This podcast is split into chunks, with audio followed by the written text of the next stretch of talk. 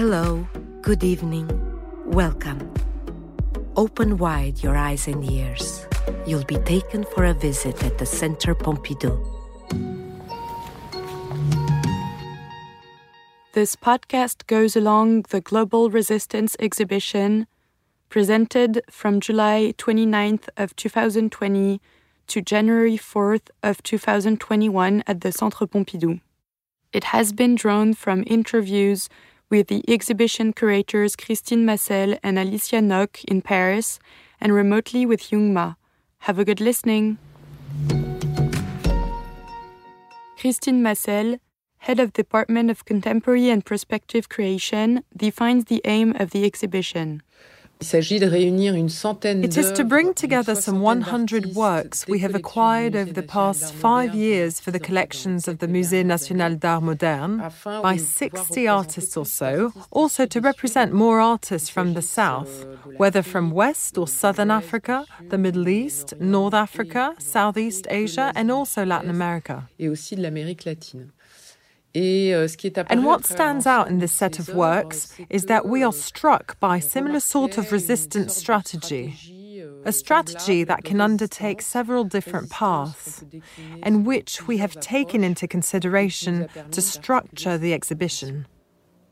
Euh, Obviously, the relationship between art and politics is nothing new.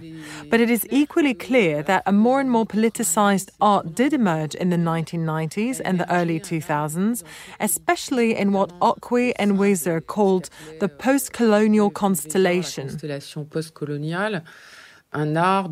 An art with an increasingly ethical thrust to it, and which has drawn criticism at times for coming excessively close to documentary. That is no longer an issue today, although questions do still remain as to the relations between aesthetics and politics. And this exhibition is an opportunity to address those questions, in addition to the themes that have emerged, the issues of the times. I'm referring to the post colonial issues, those revolving around racism, feminism, environmental questions and ecology, gender, and our very definition of ourselves, etc. So we can look back over these past 20 years and see that many works of art have been conceived as an echo of the upheavals of the world, in that necessity of what Joanne Berger called the urgency of the present moment. The exhibition is structured around several political topics ecology, struggles, memory, colonial narratives, migration, and gender, but also features a more surprising part on spirituality, thus presenting art as a means of resistance in its own right. In short, spirituality is meant as a feature of the mind, as what stems from the intellect or the intangible. A theme that may seem somewhat unexpected, but which shows that the issue of resistance is not solely one of politics in its most obvious sense. Here, it is that resistance that could be described as intellectual or artistic, bearing in mind that the work of art itself, as defined by Deleuze, is an act of resistance. And so, it is precisely because art in itself is a means of resistance that we wanted to dedicate a section to the issue of art as resistance in its own right. That is art, literature, poetry, music, the links between art and science. Besides, resisting does not just mean being against things or demonstrating in an aggressive manner. It might simply be in the etymological sense, resistere, stare, standing up, not changing position. That is an act of resistance in itself. And the work of art itself, because it resists death, as Malraux put it, and because it manifests a standpoint that is not only visual and aesthetic, but also ethical and political in the noble sense of the term, meaning in its relationship with the police, the relationship between the citizen and their immediate surroundings, that obviously we could say that every work of art is political.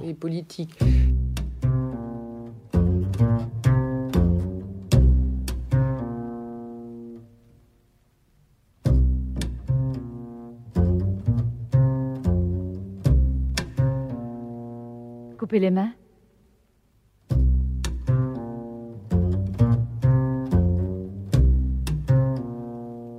Ne tuerez pas la musique.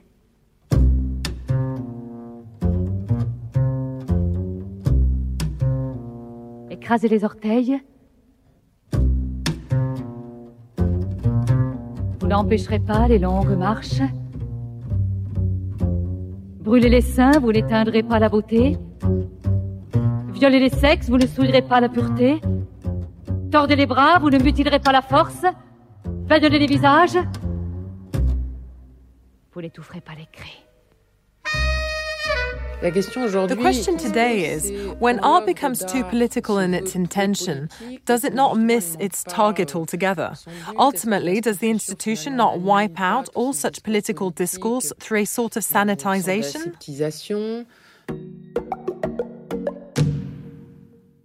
At odds from the sanitization of the political work issue, some of the artists in global resistance have found themselves facing censorship at times in their own country. Such as the artist Chen Chieh-jen, considered today to be one of the most important artists from Taiwan. He presents Empire's Borders in the exhibition.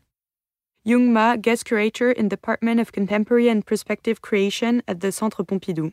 He started actually as an artist in the underground scene in Taiwan and at the time, Taiwan was actually under um, a dictatorship in a sense, and know, artistic expressions were very limited and controlled in sort of the 80s, before actually Taiwan became a democracy, um, you know, he actually staged a number of street performances that were very, very, at the time, radical and I think challenging for many people, not just for the officials, but also I think even for the public, you know, and I think he actually got into trouble for that from time to time, you know. So I'm not actually sure whether, you know, those works were able to be shown until more recently.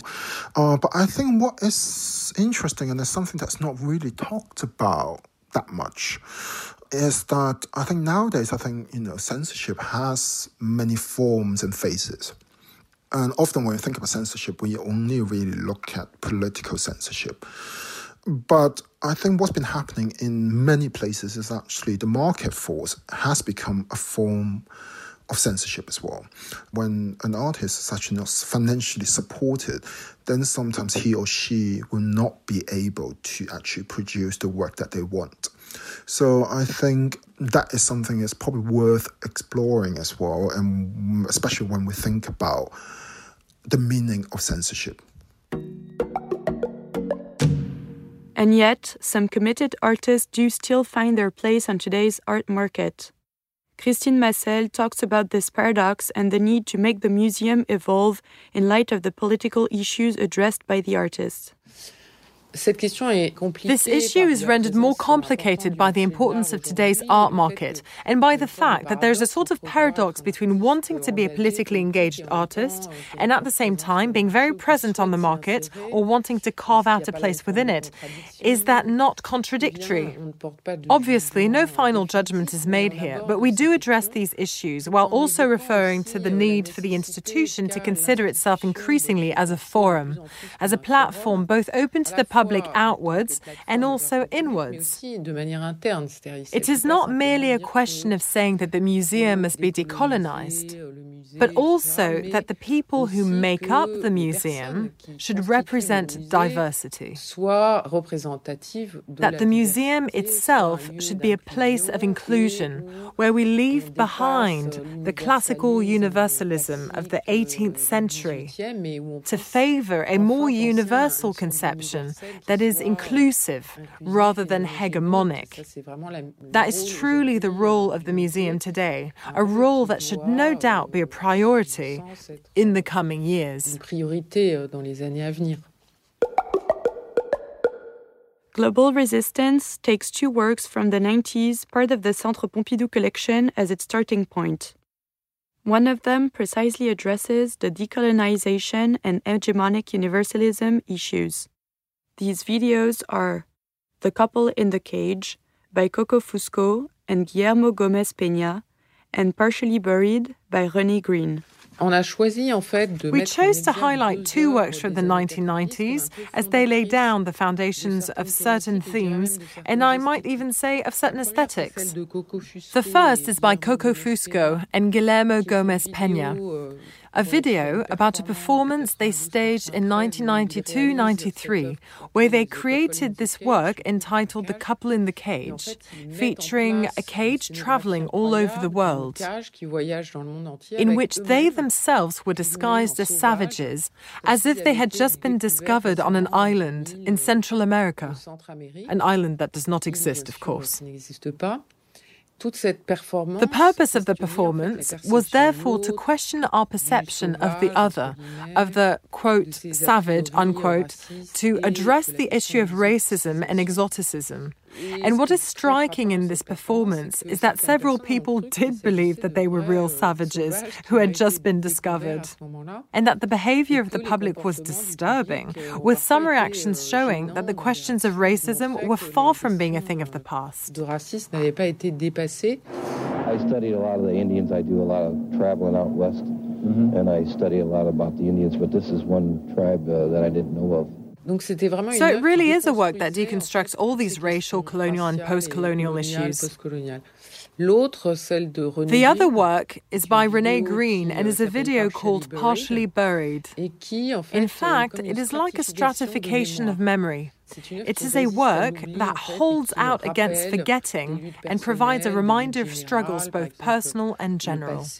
For example, there is the artist's father's past as a GI and the political involvement of the family protesting against the Vietnam War and the Korean War in the 1960s.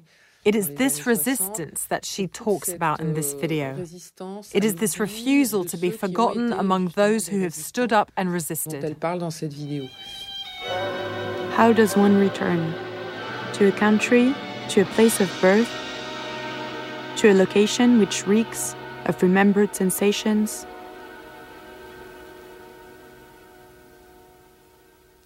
The painful memory of a shared history and the deconstruction of institutionalized narratives are pressing issues today if we think of the statues of colonizers and slave owners that are being toppled in France and elsewhere.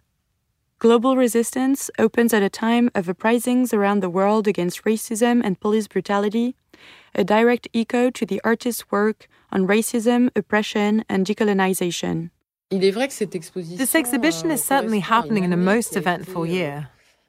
What with protests all over the world, social unrest in France, struggles, a pandemic, debates revolving around the issue of race, the Black Lives Matter movement and its counterpart in France,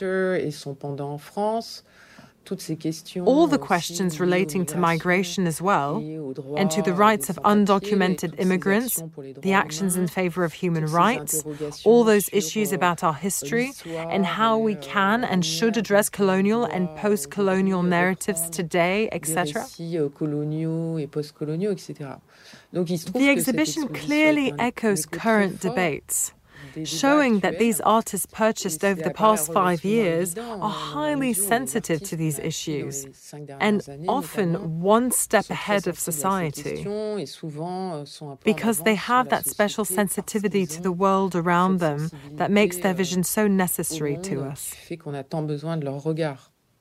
Redemption, Redemption by Barthélemy Toguo in particular provides the link between the different parts of the exhibition and resonates very clearly with today's popular uprisings. Linking to these euh, current events is this work by Barthélemy Toguo, which welcomes the public into the forum, and which was acquired a few years ago by curator Chantal Béret. It is made up of two large wooden chairs, on which have been placed bundles of fabric and pieces of wood that can be used to make prints. And when you look more closely at the title and the details of the work, you understand that it is a tribute to Pan Africanism, and especially to Marcus Garvey, who was one of its first advocates in the United States. The work addresses the issue of an Africa that has its place in the world and is not caught up in the racism and the history imposed upon it. An Africa that is active.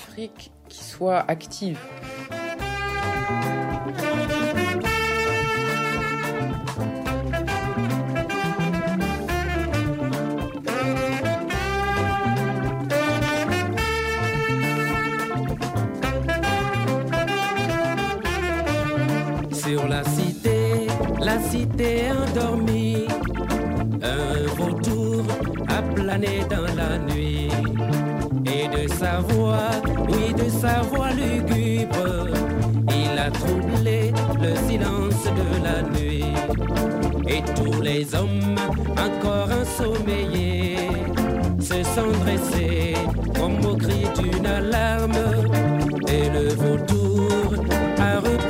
vol, il est reparti, je ne sais où. Le ciel d'Afrique était si serein, le sol d'Afrique connaissait la paix. Depuis ce jour, les armes sont dressées. Oui, depuis ce jour, les hommes se sont battus. For the exhibition, we invited Barthelemy Toguo to create a special work in the museum, in addition to this item, using all the stamps he has made over the years, featuring slogans drawn from different sources. Black Lives Matter. So, Black Lives Matter, My Body, My Choice, Silence Equals Death, etc. Slogans we're familiar with and which bear testimony to resistance movements around the world. And we decided with the artists to scatter them throughout the exhibition space, echoing the works shown there. Exposé. The work of art is a political act in its own right, but some artists go further and engage in social and political commitments in their daily lives. Conceived in collaboration with the artists of the exhibition, the Discursive Lounge provides the public with archives, texts, photos, and videos that testify to these commitments. Alicia Knock, curator in the Department of Contemporary and Prospective Creation at the Centre Pompidou, tells us about it. It was important for us to show that, yes, of course, there is the issue of art as a commitment. But there is also the question of the commitment itself. And it is most interesting to note that most of the artists present in the exhibition are artists who are engaged in their daily lives in actions in their local territory, their community, the district they live in. For me, this is one of the aspects that is most specific to post colonial art. It is not really possible to separate the political from the social, for example, or even from the spiritual. It is like a matrix where the different elements work together. For example, in the north of Ghana in Tamale, the town of his father, Ibrahim Mahama has opened a venue by the name of the Savannah Center for Contemporary Art where he exhibits mainly artists who have been forgotten by the modern history of Ghana, where he also hosts a lot of school groups.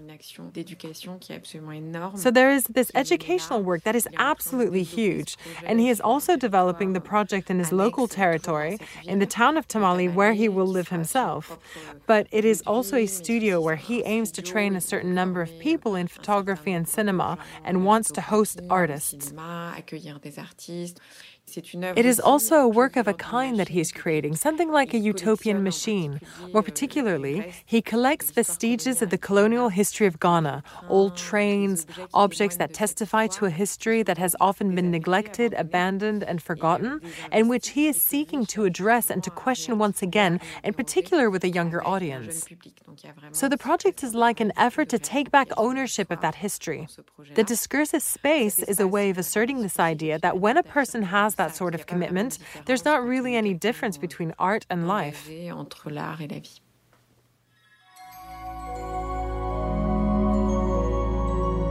Music excerpts from the songs Au Tortionnaire by Lena Leska and Les Vautours by Abdoulaye Cissé in Rossé's album Parler d'années de la Terre, which can be heard in the discursive lounge of the exhibition.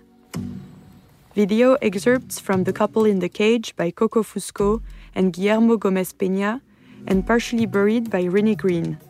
Both of these works are exhibited at the entrance of the Galerie du Musée and the Galerie d'Art Graphique. It was a Center Pompidou podcast. You can find all our podcasts on the Center Pompidou website, its listening platforms, and social networks. See you soon with the next podcast.